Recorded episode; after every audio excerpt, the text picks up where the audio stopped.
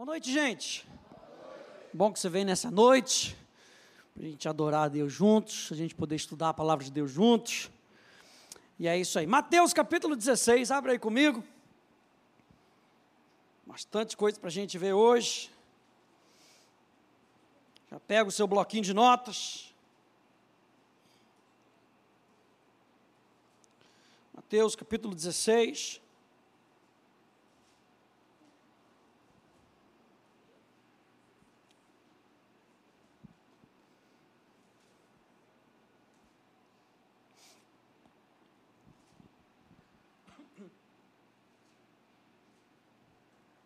Quem achou, diga amém. Quem ainda não achou, diga espera, pastor. Amém. Mateus capítulo 16, no verso 13, diz assim: Então Jesus, indo para a região de Cesareia de Filipe, perguntou aos seus discípulos: Quem os outros dizem que é o filho do homem? E eles responderam: Uns dizem que é João Batista, outros dizem que é Elias, e outros dizem que é Jeremias, ou um dos profetas. E a gente está vendo nessa série o que, que é a igreja. Como é que a gente pode definir a igreja? Como a Bíblia define a igreja? Porque se você perguntar para o mundo o que, que é a igreja, o mundo tem uma resposta. Se você perguntar para as variadas denominações o que é a igreja, as pessoas têm uma resposta. Ah, a igreja parece com isso, a igreja deveria ser isso, a igreja pode ser isso, mas Jesus faz a pergunta: e vocês, quem dizem que eu sou? Verso 16: Respondendo Simão Pedro, disse: O Senhor é o Cristo, o Filho do Deus vivo. Verso 17: Então Jesus lhe afirmou: Bem-aventurado é você Simão Barjonas, porque não foi carne e sangue que revelaram isso a você, mas meu Pai que está nos céus. Preste atenção, quem é que tem que definir o que é a igreja? O Pai que está nos céus. Quem é que define quem Jesus é para nós? O Pai que está nos céus. A gente não vai tirar a nossa conclusão daquilo que o mundo diz, daquilo que o mundo espera, daquilo que as pessoas espera, esperam. Nós vamos tirar a nossa conclusão daquilo que a palavra de Deus diz. E aqui, quarta após quarta, domingo após domingo, quinta após quinta na conexão, nós precisamos tirar as nossas conclusões daquilo que a palavra de Deus define o que é a igreja. E ele diz então: também eu lhe digo que você é Pedro, verso 18, e sobre essa pedra eu edificarei a minha igreja, e as portas do inferno não prevalecerão contra ela. Quem crê nisso, diga amém. amém. E a gente está vendo nessa série, vamos fazer aqui, vamos fazer aqui uma lembrança. A gente está vendo nessa série que a igreja é um grupo de cristãos nascidos de novo, igreja não é uma pessoa, igreja é um grupo de cristãos nascidos de novo que se reúne debaixo do ensino e exemplo da sua liderança para proclamar a verdade. Para que que a gente se reúne? Para proclamar a verdade.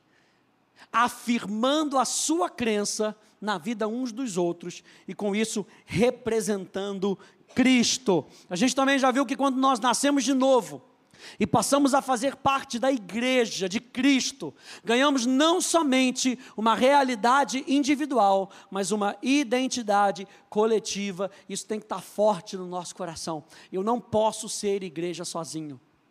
A Bíblia não define um cristão sozinho como igreja, como a Bíblia define. A Bíblia define a igreja como a reunião, a assembleia dos santos. Aqui que a gente viu então, na semana passada, nós começamos vendo como a igreja se parece. Biblicamente, quais são os termos, quais são os exemplos que o Novo Testamento nos mostra de como se parece a igreja, como a igreja deve ser. E nós vimos então que a igreja é o corpo de Cristo. A igreja, a ideia da igreja como corpo, como um organismo vivo, nos lembra que fomos chamados a participar uns com os outros. Como corpo de Cristo, eu e você fomos chamados para participarmos uns dos outros. Falando de igreja como corpo, a gente não consegue conceber uma pessoa que fica parada, porque nem a célula fica parada. Ela está constantemente trocando informação, ela está constantemente abençoando a outra célula, ela está constantemente chamando a outra célula ação. Eu e você, que somos igreja, eu e você somos corpo de Cristo, e a realidade do corpo de Cristo nos chama a participar. O que, que nós vimos na semana passada? Que a igreja é um rebanho. A figura da igreja como rebanho nos mostra que devemos ser dependentes de Deus, porque a ovelha é dependente de Deus. Nós vimos na semana passada que a figura da igreja como santuário nos revela que temos um propósito divino e não um mero desejo humano, gente. Isso aqui para mim falou volumes, porque a gente não pode ter a astrologia de como deve ser. Quando a gente fala que a igreja é um santuário, o santuário ele é totalmente dedicado a Deus. Então eu não posso ter apenas um desejo humano de como a igreja deve ser, não. A igreja, como santuário, nos revela que nós temos um propósito divino, que somos chamados a representar Deus, que atrai e transforma, que ama, mas que também santifica. A igreja é o santuário de Deus, diga amém a isso. E nós vamos continuar hoje. Ponto número 4, não esqueça do seu caderninho. Ponto número 4. A igreja é casa e edifício de Deus. Quarta imagem, quarta figura da igreja, a igreja é casa e edifício de Deus. Abre comigo em 1 Timóteo, por favor. 1 Timóteo,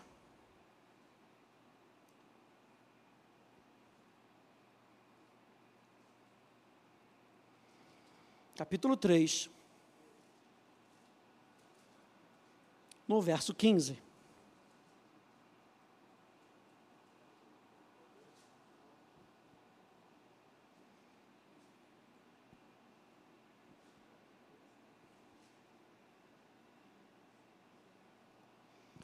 Que diz assim, no verso 15 diz, verso 14, Paulo escreve: Escrevo essas coisas a você esperando ir vê-lo em breve. Verso 15: Mas se eu demorar, você saberá como se deve proceder aonde? Na casa de Deus, que é a igreja do Deus vivo. Ah, mas eu não estou indo para a casa de Deus. A igreja coletiva é a casa de Deus. A igreja local é representação da casa de Deus. Eu estou, então eu espero que quando eu for encontrar você, se eu demorar, vocês saibam como devem se proceder na casa de Deus, que é a igreja do Deus vivo, coluna e fundamento da verdade. Olha só esses outros textos. Hebreus capítulo 3, no verso 6, diz: Cristo, porém, como filho, é fiel em sua casa. Que casa é essa? A igreja. A igreja do Deus vivo. Esta casa somos nós. Você pode dizer isso comigo? Essa casa somos nós. Se guardar, olha, aleluia, se guardarmos firme a ousadia e a exultação da esperança. Olha só esse outro texto, 1 Pedro 2,5. Também vocês, como pedras que vivem, são edificados casa espiritual, para serem sacerdócio santo, a fim de oferecerem sacrifícios espirituais agradáveis a Deus por meio de Jesus Cristo. A Bíblia aqui está falando, o apóstolo Pedro está falando que o nosso propósito como igreja é oferecer sacrifícios a Deus. O nosso propósito é focar em Deus, em primeiro lugar. Por isso a Bíblia diz que a gente deve amar a Deus em primeiro lugar, é o primeiro e maior mandamento. E porque nós amamos a Deus em primeiro lugar, nós podemos sair e evangelizar. Nós podemos sair e amar os perdidos. Mas quando nós amamos os perdidos, a gente não, não é, apresenta para os perdidos qualquer coisa. A gente apresenta um Deus que pode transformar. Não é somente um Deus que ama, é um Deus que ama tanto, que se importa com a pessoa, que tem a solução para a vida daquela pessoa. E quando aquela pessoa se abre para o senhorio de Cristo, onde é que ela entra? Na igreja. E ela entra na igreja e ela mesmo passa a fazer parte da casa de Deus. Então nós precisamos ensinar as pessoas a como viver a sua vida como sacrifício agradável a Deus por meio de Jesus Cristo. Então é sempre por meio de Jesus, para Deus, tudo é por Ele, para Ele, através dele. Essa é a consciência que nós temos que ter no nosso coração quando nós fomos para o mundo. A gente terminou na, na, na, última quarta falando isso. A consciência que a gente tem que ter do ID é a consciência de que eu faço parte da igreja e, como parte da igreja, eu posso ir sabendo que o Deus Todo-Poderoso habita dentro de mim, que o Deus Todo-Poderoso que me santificou, quer santificar essas pessoas pessoas também. Olha esse outro verso, 1 Coríntios 3, 9. Porque nós somos cooperadores de Deus, e vocês são lavoura de Deus, a gente vê mais para frente, e edifício de Deus. Quando a Bíblia fala sobre a casa de Deus, e a gente terminou na última quarta-feira falando sobre o santuário. Quando a Bíblia está falando sobre a casa de Deus, qual é a referência que nós estamos vendo? A referência é o templo. A referência é o santuário. Vou citar para você Marcos 11, 17. A minha casa será chamada casa de oração. Do que, que Jesus está falando? Do santuário, do templo. Hebreus capítulo 3, verso 5 e verso 6. E Moisés foi fiel em toda a casa de Deus. Que casa de Deus era essa? O tabernáculo. Como servo, para testemunho das coisas que haviam de ser anunciadas. Cristo, porém, como filho, é fiel na sua casa. Que casa é essa? O templo. O templo daquela época. Uma referência ao santuário. Mas com duas outras particularidades que a gente não viu semana passada. E a primeira particularidade, quando a gente fala que nós somos casa de Deus, nós somos edifício de Deus, é que quem habita é um Deus vivo. Meu Deus. Em contraste com todos os outros santuários, com os santuários que haviam dos deuses gregos naquela época, o nosso Deus é um Deus vivo. É um Deus vivo que opera, é um Deus vivo que fala, é um Deus vivo que interage de maneira coletiva e pessoal. Falar que a igreja é a casa de Deus, a casa do Deus vivo, nós estamos falando que o nosso Deus interage com a gente. Há um tempo atrás, eu fiz essa série chamada Davi Conhecia o Seu Deus. Mais uma referência para você estudar em casa. Davi conhecia o seu Deus. E na, na segunda, no segundo episódio, eu falei sobre Davi adorava a um Deus vivo, a um Deus presente e a um Deus próximo. Então, gente, dever de casa, houve aí essa, esse episódio número 2. Davi adorava a um Deus vivo, a um Deus presente, a um Deus próximo. Deus é um Deus que habita. Você lembra daquele salmo que diz que Deus habita no meio dos nossos louvores? A palavra habitar não quer dizer que ele somente está presente. A palavra habitar significa que ele é um juiz que julga as nossas causas. É a mesma palavra. Então, o Deus que está vivo nessa casa é um Deus que vive, é um Deus presente, é um Deus próximo, é um Deus que julga. É um Deus que é juiz. A Bíblia chama Jesus de o justo juiz. Então esse Deus está na nossa casa e ele profere juízos. O que, que, são esses juízos? São palavras, são ordens. Aquilo que Deus diz é o que vale. Você já ouviu isso, pastor Hélio falando isso? Aquilo, o que Deus diz é o que vale. É Deus quem bate o último martelo. Ele é o justo juiz. Aleluia. A Bíblia também fala, aqui em 1 Timóteo, que a gente deve saber como se proceder na casa de Deus, que é a igreja do Deus vivo.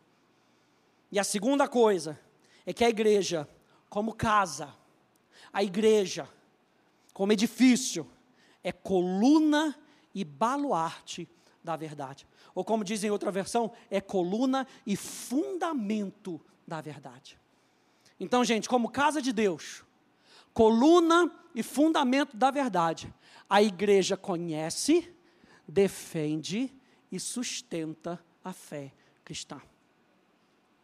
Todos esses pontos, gente, a gente precisa voltar para casa, estudar, porque todos esses pontos fazem referência à nossa vida, como corpo, como rebanho, como santuário, como casa. Eu e você precisamos conhecer, eu e você precisamos defender ou nos posicionar, eu e você precisamos sustentar a fé cristã, aquilo que nós cremos.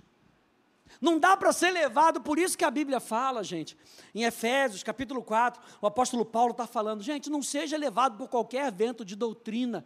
Sabe por quê? Porque a casa de Deus não está em qualquer vento de doutrina. A casa de Deus está fundamentada na verdade. E fundamentada na verdade, podem vir os rios, podem vir o vento, pode vir a chuva, essa casa não cai. A casa de Deus não cai. Sabe por quê? Porque está fundamentada na rocha. Aleluia. Meu Deus fomos chamados não somente para viver a verdade, mas para nos posicionarmos com a verdade, mesmo que o mundo não o faça. Não importa o que o mundo esteja experimentando, não importa o que o mundo decida acreditar, eu decidi, como parte da igreja, eu decidi me posicionar na verdade. Efésios capítulo 2, abre aí comigo, por favor.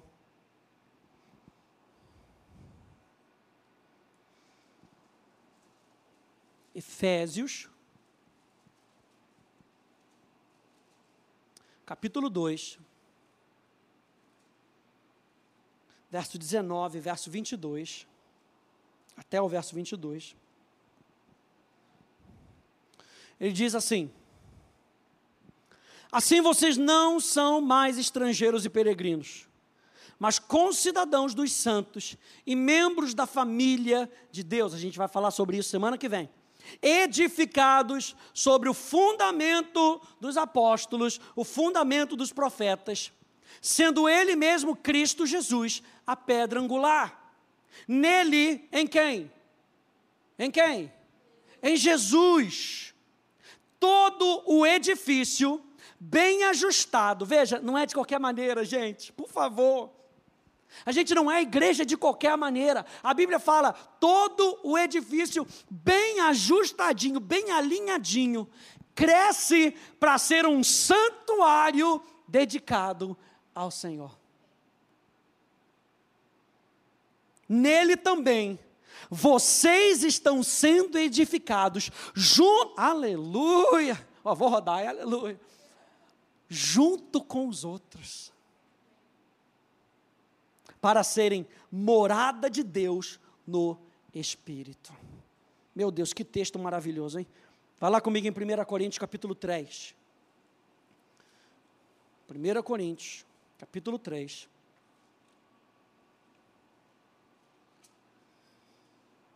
Verso 10 e verso 11.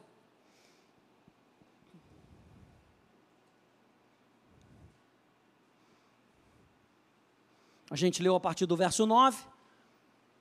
Porque nós somos cooperadores de Deus, e vocês são lavoura de Deus e edifício de Deus. Verso 10.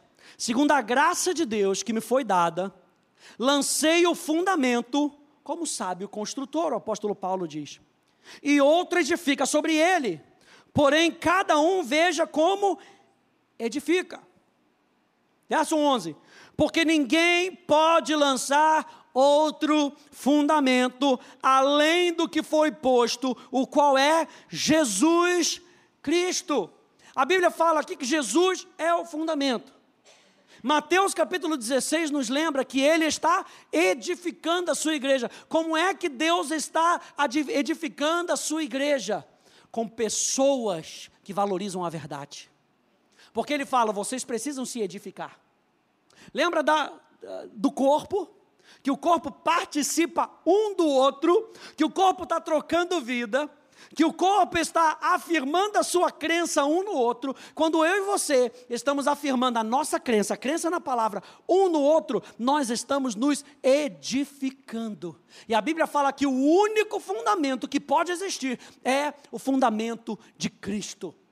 Por causa desse fundamento, nós podemos crescer, amadurecer, sermos edificados. E quando as pessoas olharem para a gente, eles vão saber definir: não é um prédio qualquer, é um santuário. A igreja é dedicada ao Senhor, a igreja é para Ele, a igreja é para mostrar a glória dEle. Meu Deus! Eu estou lendo um livro de um autor chamado Dennis McCallum, e ele diz o seguinte a igreja é uma comunidade da verdade. Não nos reunimos baseados somente em nossa necessidade social por afinidade. Ah, vou ficar nessa igreja porque eu gostei dessa igreja. Não nos reunimos baseados somente em nossa necessidade social por afinidade, mas baseados nas grandes verdades de Deus e especialmente na obra de Cristo Jesus. Aleluia!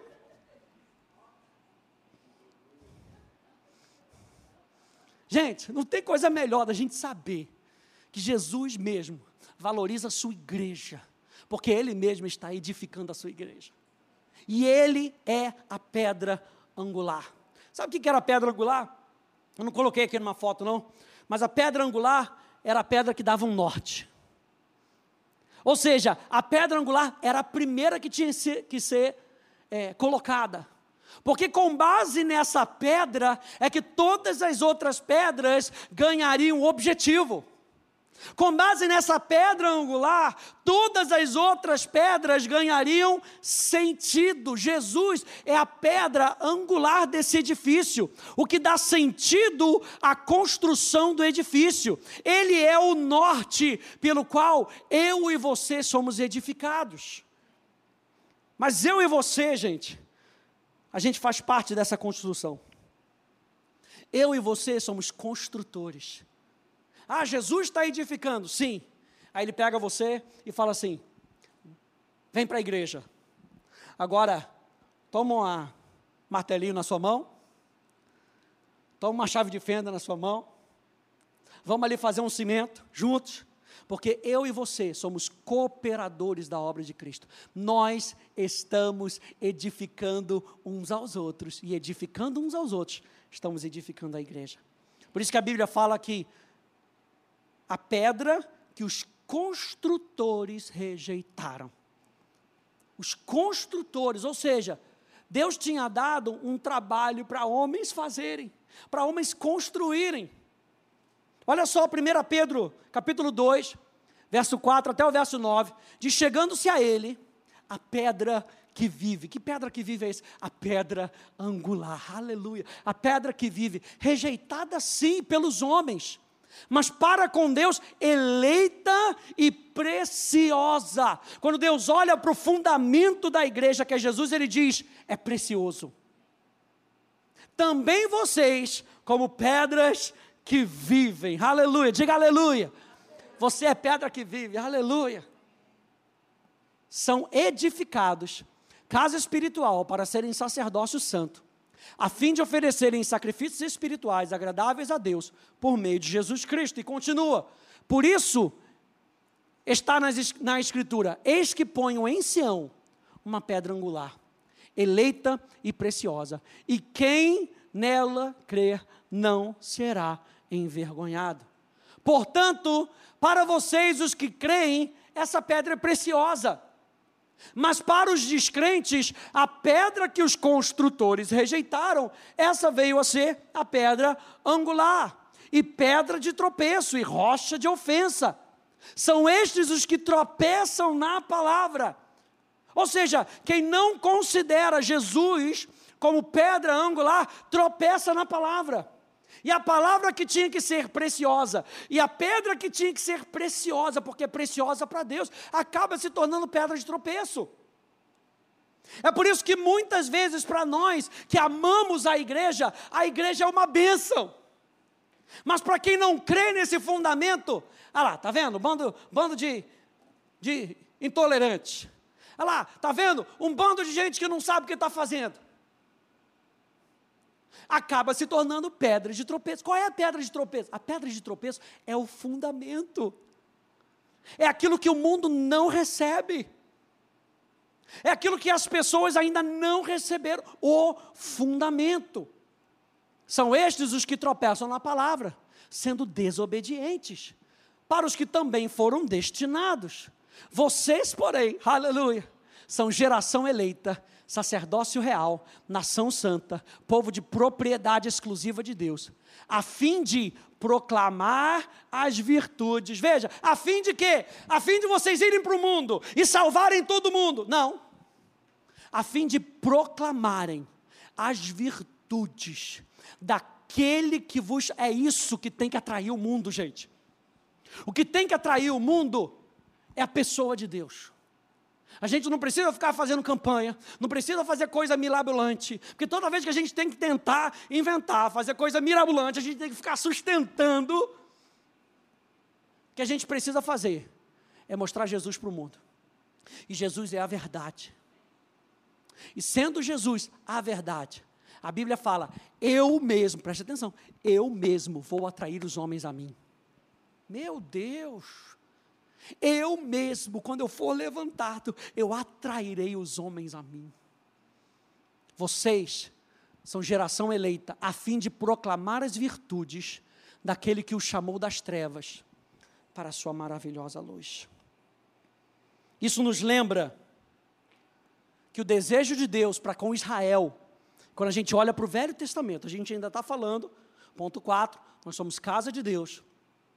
Isso nos lembra que no Velho Testamento, o desejo de Deus para com Israel era o de que eles ensinassem aos outros sobre ele. Israel deveria ser uma nação de sacerdotes, profetas e missionários para o mundo. Deus escolheu Israel com esse propósito. O intento de Deus era que Israel fosse um povo distinto, uma nação de pessoas que guiassem os outros em direção a Deus e a sua providência prometida do Redentor, o Messias, o Salvador. Nós, como igreja, como casa de Deus, devemos levar pessoas a conhecerem a Jesus. Como Ele é. Nós falamos na semana passada, as virtudes, todas elas, todas as qualidades. Ele é amor, mas Ele também é santo todas as qualidades juntas. Não dá para dividir os atributos de Deus. Ele é o que Ele é. Então eu e você, como igreja, precisamos mostrar isso para o mundo, quem Ele é. Ponto número 4, a igreja é a casa e o edifício de Deus. Ponto número 5, a igreja é lavoura de Deus. 1 Coríntios, então, capítulo 3,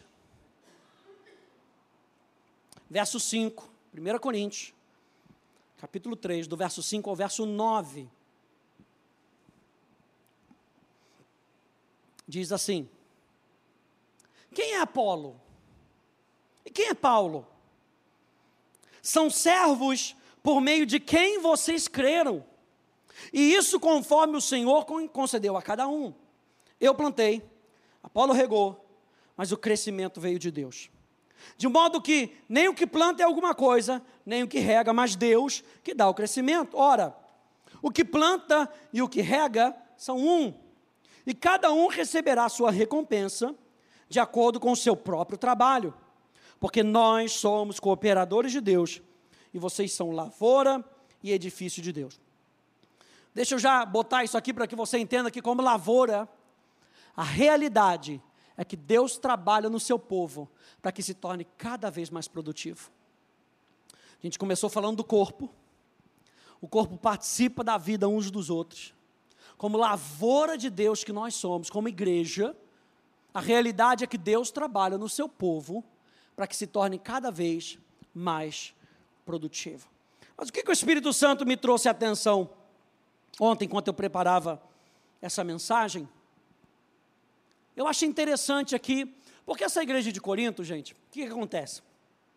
Paulo tinha estado nessa igreja, e por alguns estudos que eu vi, Paulo era desse estilo mais energético, sabe? Era meio pentecostal, rodava na pregação, aleluia. Paulo falava difícil, mas era, uau, era cativante. Apolo já era mais intelectual, já era mais devagar. E ambos estiveram nessa igreja.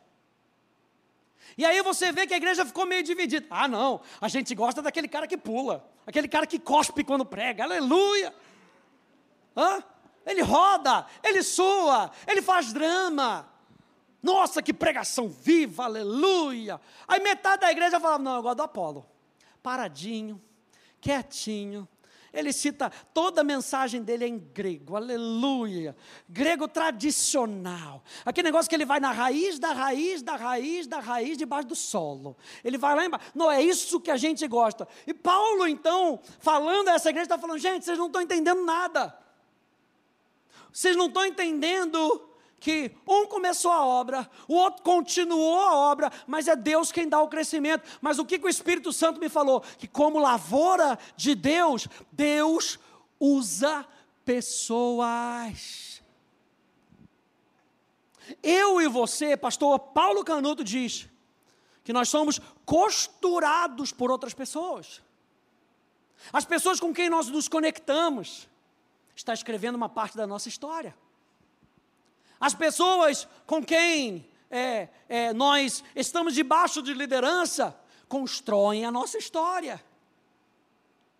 E aí então me veio isso no coração. Deus usa pessoas. O apóstolo Paulo diz: são servos. Quem é Paulo? Quem é Apolo? São servos por meio de quem vocês creram. Ele fala: nós pessoas, Apolo e Paulo, somos cooperadores de Deus. Pessoas são servos de Deus e servos do corpo de Cristo. Então, quando nós estamos aqui fazendo a obra como pastores, nós somos servos de Deus, cooperadores de Deus. Para quê? Para que vocês creiam. E crendo, vocês possam ser edificados. E crendo, vocês possam dar fruto. João capítulo 15. Vocês não possam só dar fruto, vocês possam dar muito fruto para a glória de Deus. Nós estamos trabalhando para que vocês possam frutificar, porque nós somos lavoura de Deus. Deus está trabalhando em nós. E nessa lavoura, João capítulo 15, ele tem que podar algumas coisas. Ele tem que cortar algumas coisas. Tem hora que ele pega o, o, o, o, o caule ali e junta um no outro, vai ficar juntinho. Ah, mas não quero, vai ficar junto. Segura a mão, segura, dá o dedinho, fica juntinho. Ah, não quero, não gosto. Aí ele bota as duas ali junto, para ficar juntinho. Para quê? Para que a gente possa dar fruto junto, gente. Não dá para dar fruto sozinho. Você viu que a videira tem vários ramos. Não tem um ramo só, tem vários ramos dentro da mesma videira.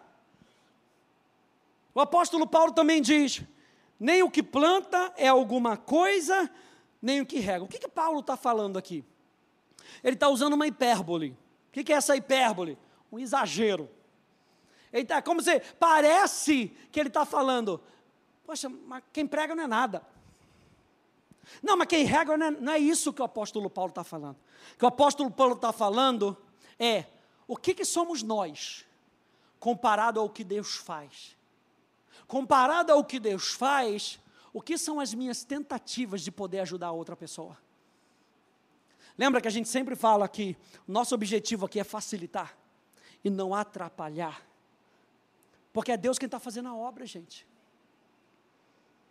Não desmereça pessoas ao ponto de dizer: não preciso da igreja, não preciso de líderes, tenho a minha própria experiência.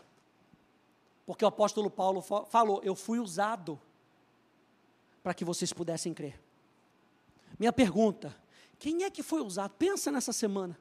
Está anotando aí o dever de casa? Assistir a série do pastor Rafa. Pensar quem é que foi usado por Deus para que eu pudesse crer. Número dois, como é que Deus vai me usar e me enviar para que outros possam crer? Nós somos a igreja. A segunda coisa que eu vejo aqui é que o resultado é divino. Nós estamos falando, quinto ponto, nós somos a lavoura de Deus. E nesse texto, o apóstolo Paulo está lembrando: quem dá o crescimento é Deus, ou seja, o resultado na igreja é divino. Nesse texto, um plantou, o outro regou. Nós somos limitados, gente, é ou não é?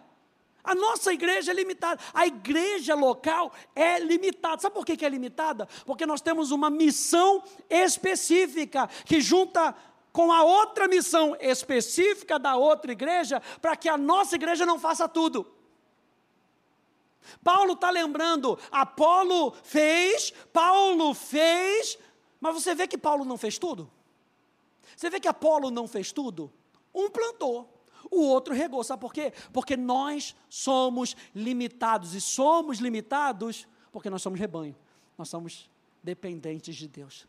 E Paulo chega ao ponto de dizer: quem traz o crescimento no final das contas é Deus. Esse mesmo autor, Dennis McCollum, ele diz o seguinte: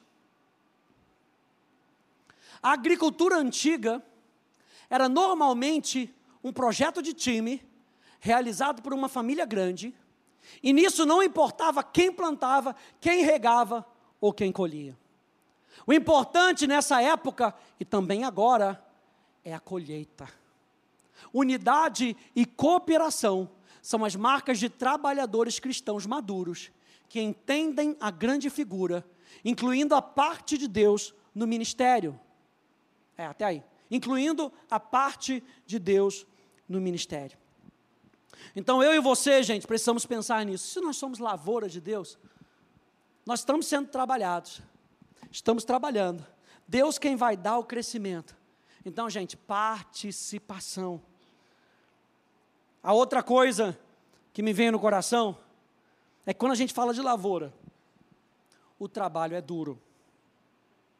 Pergunta para quem é agricultor: o trabalho não é mole, gente. Olha só esses textos, presta atenção nisso.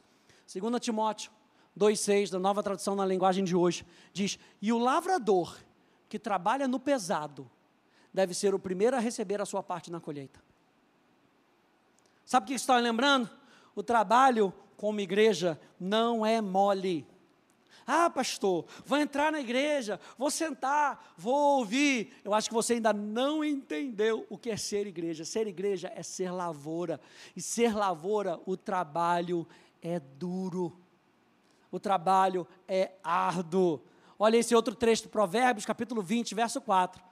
Diz: O lavrador preguiçoso, que não ara as suas terras no tempo certo, não terá nada para colher. O trabalho é duro, gente. A quarta coisa, dentro desse tópico da lavoura, é que o trabalho deve ser consistente. Só perguntar para qualquer agricultor. Deixa o Júlio vir aí, você pergunta para ele, aleluia. Não dá para plantar e deixar. Deixei, pronto. Vai produzir. Não. Tem que ficar em cima. Tem que fazer a coisa certa. Tem que botar o adubo certo. Tem que botar o pesticida certo. O trabalho é duro e o trabalho deve ser consistente. Consistência, gente, é essencial para uma lavoura bem-sucedida. Consistência. Quanto tempo, pastor? O tempo que for necessário.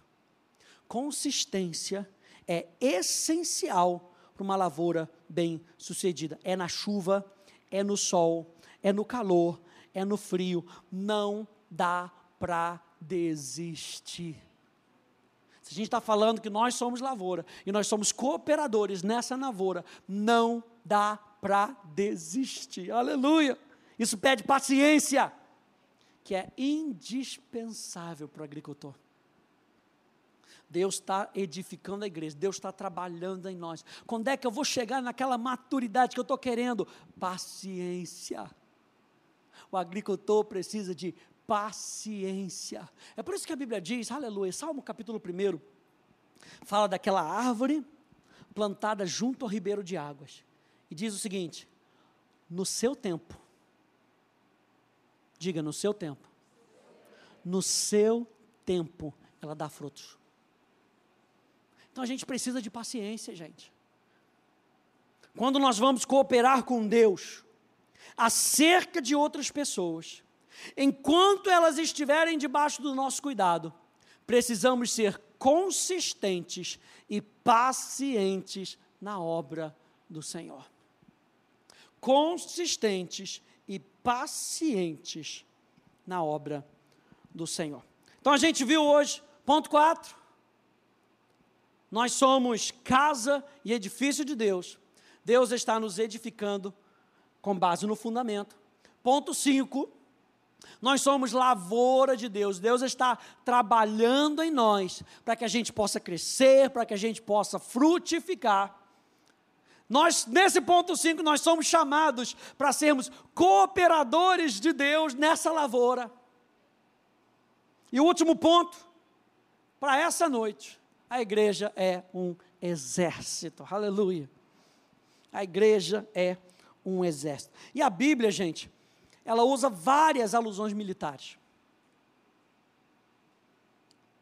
Não tem nenhum verso que diga a igreja é um exército.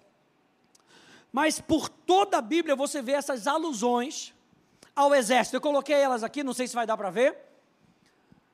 Em Atos capítulo 15, verso 36 a 18, diz lá: não ter ido até o fim da missão, na King James atualizada, um termo explicitamente militar. Em Romanos, em Efésios, em 1 Tessalonicenses, fala da armadura de um soldado. 1 Coríntios 16 usa ordens militares para aqueles que estão no calor da batalha. 2 Coríntios capítulo 2 fala de uma procissão de vitória militar. Fala do cheiro fala que nós somos o bom perfume de Cristo. Aleluia. Não dá uma cafungada no irmão, não, que ele veio do trabalho. Aleluia. Nós somos o bom perfume de Cristo. Sabe o que ele estava falando? Essa procissão é interessante. Porque quando o general ganhava, ele fazia uma procissão para a entrada na cidade. E quando ele entrava na cidade, todos os templos queimavam um sacrifício. Era um sacrifício específico, era um cheiro específico, que todo mundo sabia que estava chegando uma procissão de vitória. Então, esse cheiro inundava a cidade, um cheiro de vitória inundava a cidade. E é isso que a Bíblia fala que nós temos que ter o bom perfume de Cristo. Que bom perfume é isso? É um bom perfume da vitória de Cristo na nossa vida. Mas para quê? Para que isso aconteça, eu e você precisamos entender que nós somos um exército. 2 Coríntios 6, e no versículo 10 fala de armas. Filipenses 1, 1 Timóteo 6 fala de luta, fala de combate. Filipenses capítulo 2, 2 Timóteo 2, ele usa as expressões companheiro de lutas ou companheiro soldado. E Colossenses capítulo 2 usa termos militares como a boa ordem e a firmeza. O que, que isso representa para a gente? Mais três pontos e eu vou terminar.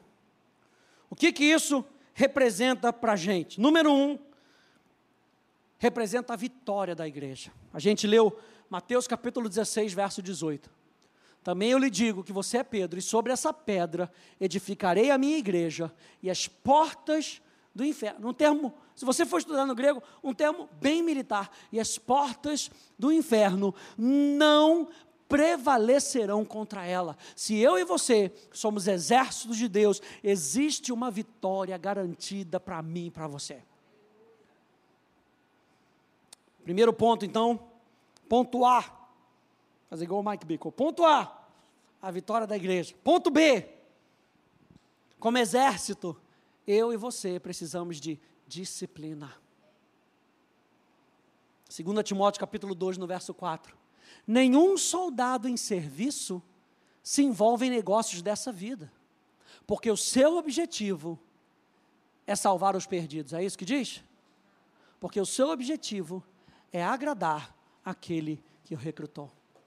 Quando nós agradamos aquele que nos recrutou, nós cumprimos aquilo que está no coração dele. E você já sabe que você já fez escola bíblica, você está fazendo escola bíblica, que Deus ama as pessoas.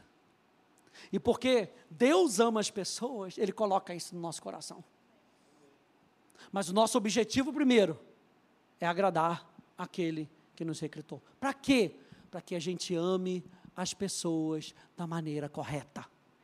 Para que a gente se importe com as pessoas da maneira correta, da maneira de Deus, gente. Nós precisamos de disciplina. Um soldado precisa de foco no que faz. E porque ele precisa de foco, ele precisa de treinamento. O que, que a gente está fazendo aqui quarta após quarta? Estamos sendo treinados. É para a gente pegar esse ensino, gente, olhar para tudo aquilo que a gente está aprendendo, colocar para dentro. É época de treinamento. Pastor Ed sempre fala: pique no lugar. Vamos lá, cadê a Bíblia de papel? Cadê o caderninho? Vamos lá, vamos anotar, porque é época de treinamento, gente. Nós estamos sendo treinados. Vamos lembrar, nós somos corpo. Precisamos entender que nós participamos da vida uns dos outros. Nós somos rebanho. Nós dependemos de Deus.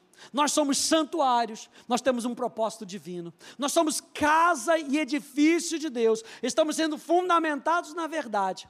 Eu e você somos lavoura de Deus, estamos sendo trabalhados, estamos trabalhando uns nos outros, e como exército, nós estamos sendo treinados, precisamos de foco. Não dá para viver a vida de qualquer maneira mais. Um soldado, outra coisa, um soldado não pode fazer o que quiser.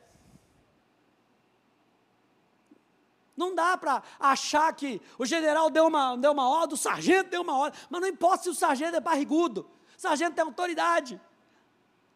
E com base nessa autoridade e a experiência dele, ele deu uma ordem.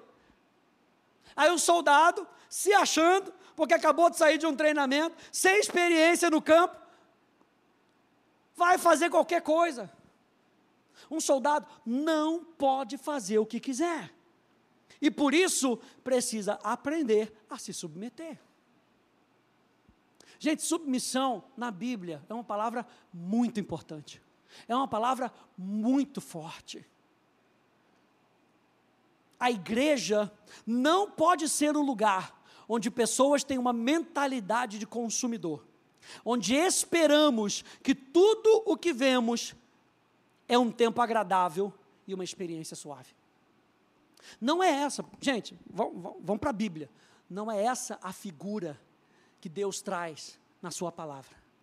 Ah, vem para a igreja para você ter uma experiência suave. Vem para a igreja para você ter um tempo agradável. É tempo de treinamento. Na igreja nós ouvimos que nós somos corpo. Na igreja nós ouvimos que sim, nós somos dependentes de Deus.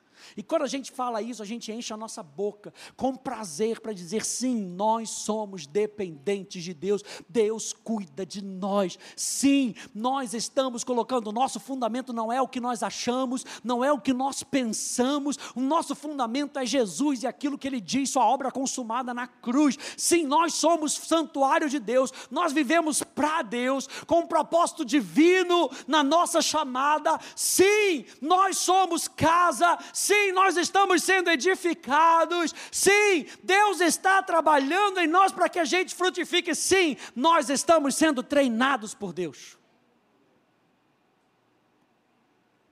Dennis McCollum, sobre isso ele diz: as pessoas que não entendem que a igreja é o exército de Deus, vivem em uma liberdade excessiva. Eles não veem nada de errado em disputas e brigas com os outros no corpo de Cristo. Eles se sentem à vontade para falar com seus líderes de qualquer maneira e resmungar.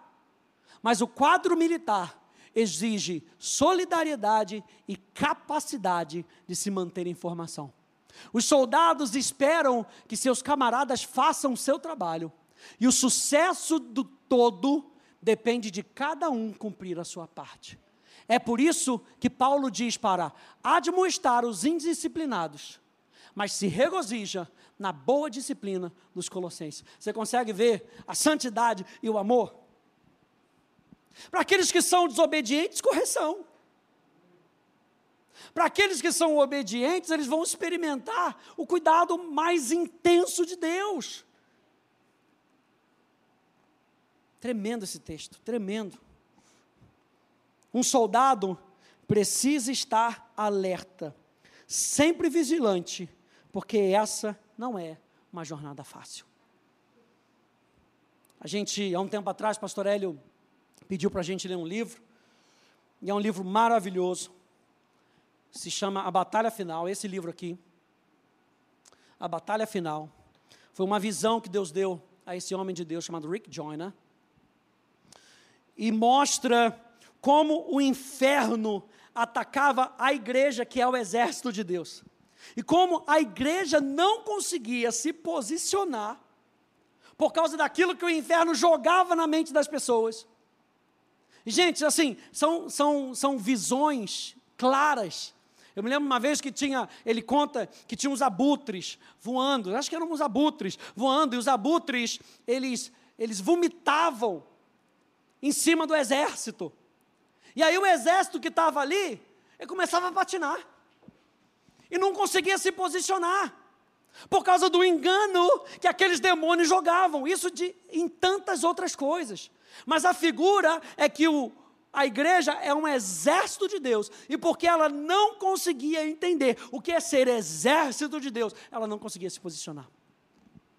O livro é fantástico. Recomendação de leitura, tá? Você compra aí na internet, não deixa de ler, gente. É uma visão, não é doutrina, é uma visão que esse homem de Deus teve, mas uma visão impactante. Então, nessa noite, nós vimos que nós somos casa e edifício de Deus. Nós vimos que nós somos lavoura de Deus. E nós vimos que nós somos exército de Deus. Na próxima semana, nós vamos concluir essa parte. E eu vou falar sobre nós sermos família de Deus e noiva de Cristo. Olha só quantas realidades, gente. Só até aí já foram seis. Aliás, vou só, dar um, vou, vou só dar um chute na canela. A Bíblia nunca fala que a igreja é hospital. Vou terminar com essa. A Bíblia não fala que a igreja é hospital. Porque no hospital você não se compromete com nada. Você chega, recebe o tratamento e vai embora. A Bíblia fala para a gente cuidar, a gente fala para a gente amar, mas a Bíblia nunca é chamada. A Bíblia, Santo Agostinho diz, mas a Bíblia diz a Bíblia nunca diz que a igreja é hospital. Porque eu e você precisamos entender que a realidade da igreja é uma realidade onde eu participo. A igreja é onde eu participo uns com os outros. Então, mais uma vez, para você decorar, para no final do ano você vai fazer uma prova aqui na quarta-feira, aleluia. A igreja é o corpo. A igreja é o rebanho. A igreja é o santuário. Nós vimos hoje a igreja é casa e edifício. A igreja é lavoura. A igreja é exército. Como a Bíblia diz que a igreja é. Tá bom, gente? Vai para casa, absorve, estuda, revê os áudios, revê o vídeo para você não perder. Semana que vem a gente vai falar sobre a igreja ser família e a igreja ser noiva de Cristo. Fique de pé, por favor.